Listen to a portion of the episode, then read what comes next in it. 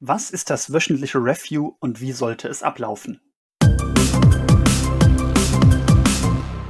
Und damit willkommen zu Nebenbei Produktiv. Mein Name ist Sascha Feth und ich möchte heute mit dir über den vielleicht wichtigsten Termin in deinem wöchentlichen Kalender reden, nämlich das wöchentliche Review.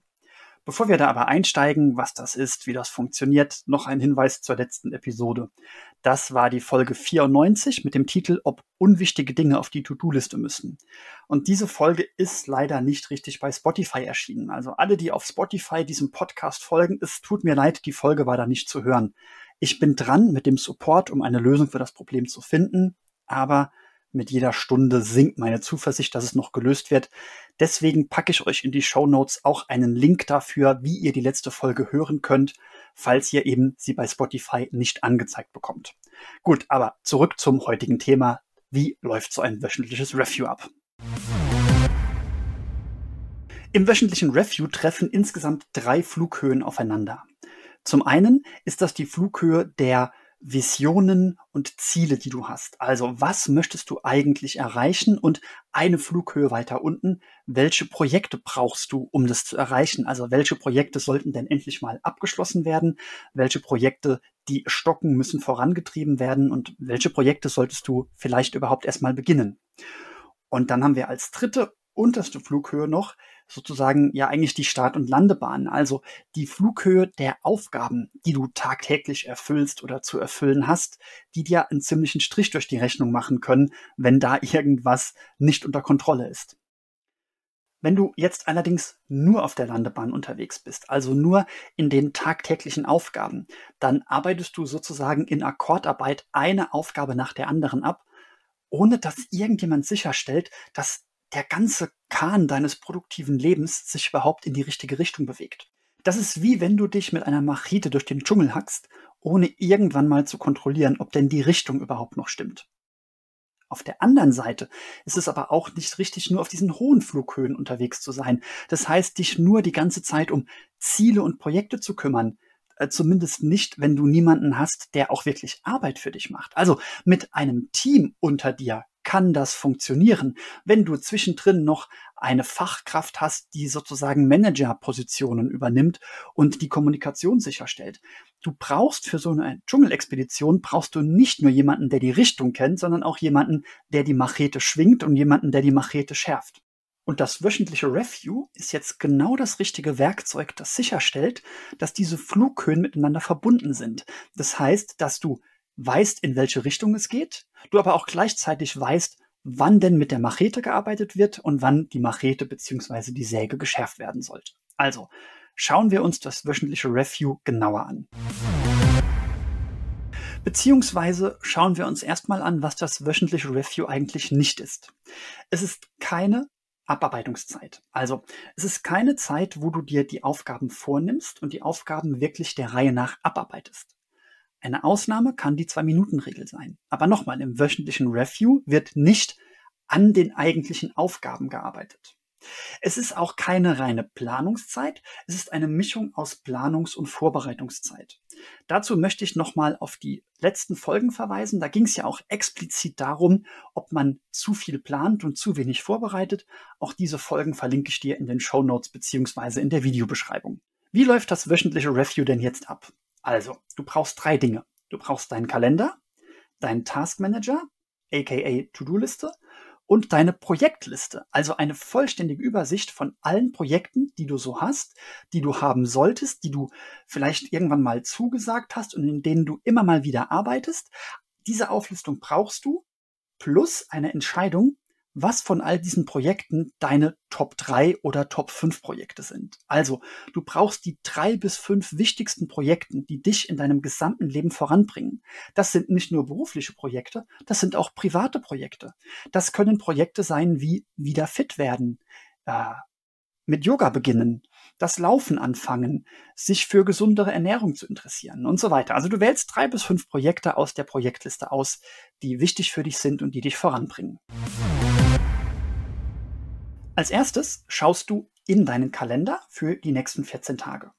Schau dir da einen Termin nach dem anderen an und hör auf deine Gedanken. Fällt dir etwas ein der Form, ach ja, für diese Dienstreise muss ich noch ein Hotel buchen. Oder ach ja, für diese Konferenz habe ich noch keinen Vortrag geschrieben. Oder ach ja, für diese Besprechung habe ich noch eine Zuarbeit. Oder ach ja, für diesen und jenen Termin wollte mir jemand anderes noch etwas liefern, was bis heute nicht passiert ist. All diese Gedanken schreibst du auf, schreibst du nieder in deine Inbox, in deinen Taskmanager. Auf jeden Fall stellst du sicher, dass alles, was nicht garantiert auf Kurs ist, alles, was nicht auf Autopilot darauf hinläuft, dass die Termine der nächsten 14 Tage auch wirklich erfolgreich ablaufen, all das musst du jetzt nachjustieren. Vielleicht sind es bei dir auch vier Wochen oder nur eine Woche. Aber egal, wie weit du in die Zukunft schauen solltest, schaue so in die Zukunft, dass du am Ende dieses Ausblicks aus dieser Phase herausgehst und sagst, ich weiß alles, was zu tun ist, damit diese nächsten x Wochen erfolgreich ablaufen.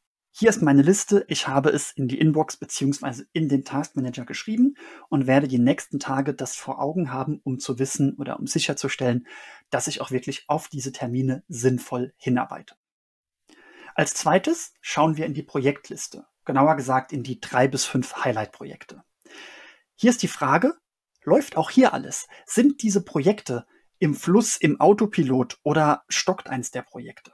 Wenn ja, warum stockt das Projekt? Und jetzt beginnt ein Next Action Denken. Das heißt, du solltest von allen Projekten, die stocken, überlegen, was ist der nächste Schritt, um diesen stockenden Zustand aufzulösen und dafür zu sorgen, dass das Projekt vorangebracht wird. Machen wir ein Beispiel. Du könntest zum Beispiel sagen, das Projekt stockt, weil mir noch eine Information fehlt. Okay, warum fehlt dir eine Information? Ah, weil Person XYZ es noch nicht geliefert hat. Jetzt könnte eine Next Action sein, diese Person daran zu erinnern. Das dauert zwei Minuten. Vielleicht sagst du auch, ah, ich, ja, ich weiß ja gar nicht, wie ich die Person erreiche. Wer könnte mir das denn sagen? Ah, Next Action, Person XYZ fragen, also jetzt eine andere Person, um diesen Kontakt zu kriegen. Vielleicht dort am Empfang anrufen in der Firma. Vielleicht Google bemühen. Vielleicht eine gemeinsame bekannte Person bemühen. Vielleicht hast du aber auch die Visitenkarte dieser Person irgendwo noch in deinem Geldbeutel und hast sie bis jetzt einfach noch nicht rausgeholt. Dann wäre der nächste Schritt, die Visitenkarte rausholen und dann die Telefonnummer beziehungsweise die E-Mail-Adresse benutzen, um nachzufragen. Apropos Nachfragen. Wenn du dir selbst die Frage stellst, warum stockt das Projekt, dann kommst du immer auf Antworten. Zum Beispiel, weil die Lieferung fehlt. Warum fehlt die Lieferung? Ah, weil ich nicht nochmal nachgefragt habe. Warum habe ich nicht nochmal nachgefragt? Oh, weil ich keine Lust hatte, die E-Mail-Adresse zu besorgen. Warum denn nicht? Ja, weil, weil, weil. Und irgendwann kommst du an einen Punkt, wo du garantiert etwas hast, was du jetzt als nächstes machen kannst. Trage auch diese nächsten Schritte in deinen Taskmanager ein sodass der Taskmanager also jetzt am Ende dieses, äh, dieses zweiten Schrittes alles bündelt, was du sowohl brauchst, um sicherzustellen, dass die harte Terminlandschaft mit Erfolg gesegnet sein wird, als auch diese Next Actions, die du brauchst, um deine Projekte voranzubringen. Und im dritten und letzten Schritt kann es sein, dass du noch nervös bist. Wenn du jetzt also all diese Next Actions siehst und siehst deinen Kalender und denkst, hm, aber eigentlich habe ich Sorge, dass ich nicht genug Zeit haben werde, an diesen nächsten Schritten zu arbeiten. Dann kann es hilfreich sein, dir Zeitblöcke im Kalender zu reservieren. Vor allem dann, wenn andere Menschen auf deinen Kalender Zugriff haben und da zum Beispiel Termine reinbuchen können.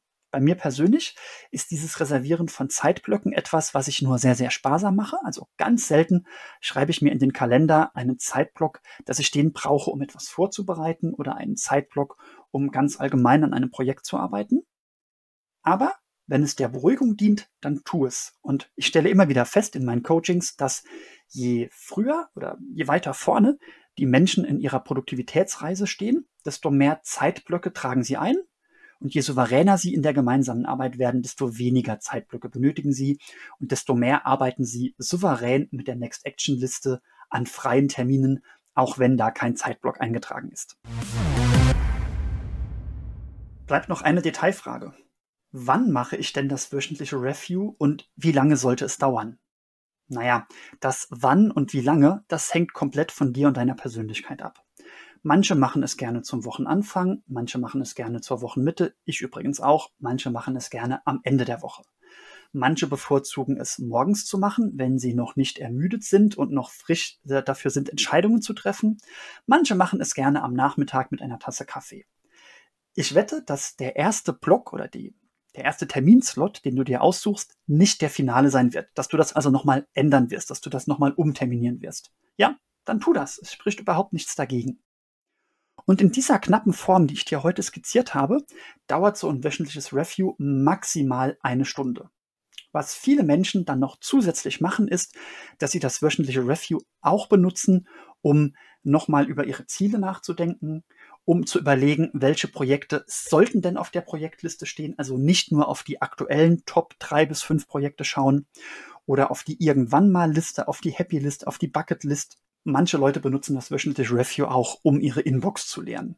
Dann dauert es auch schon mal zwei Stunden. Aber diesen Kern, den ich dir heute gezeigt habe, der geht eben relativ schnell. Und was ich am Anfang gar nicht gesagt habe, du musst nicht mitschreiben, denn ich habe für dich so eine Art Spickzettel, so ein äh, Sheet, Sheet vorbereitet, wo du ganz kompakt diesen Prozess nochmal nachlesen kannst. Das kriegst du von mir kostenlos, kein Newsletter oder sonstiges. Ähm, ich blende dir die URL ein, beziehungsweise verlinke es auch in der Videobeschreibung und den Show Notes, wie du dir diesen kleinen Spickzettel runterladen kannst. Auf jeden Fall solltest du ein wöchentliches Review in deinen Terminplan aufnehmen. Ich würde mich jetzt für deine Erfahrungen interessieren. Also machst du ein wöchentliches Review? Wenn ja, läuft das bei dir so ähnlich ab wie das, was ich jetzt gerade geschildert habe? Oder machst du andere Dinge? Hast du vielleicht mal ein wöchentliches Review angefangen und es wieder aufgegeben? Schreib es mir. Ich freue mich auf Rückmeldungen. In der nächsten Folge passiert etwas Besonderes, schon mal als kleiner Ausblick, denn nächste Woche steuern wir auf die hundertste Folge zu. Das hier war Folge 95, das heißt noch fünf Folgen und wir sind bei der 100. Und deswegen machen wir nächste Woche eine Motivationswoche. Da wird es jeden Tag eine kurze Folge geben als sozusagen Countdown oder Count-up hoch auf die 100. Darauf freue ich mich sehr. Und jetzt abschließend wie immer, bis wir uns das nächste Mal hören, hab ein paar stressfreie und produktive Tage und hab auch mindestens ein wöchentliches Review bis zur nächsten Folge.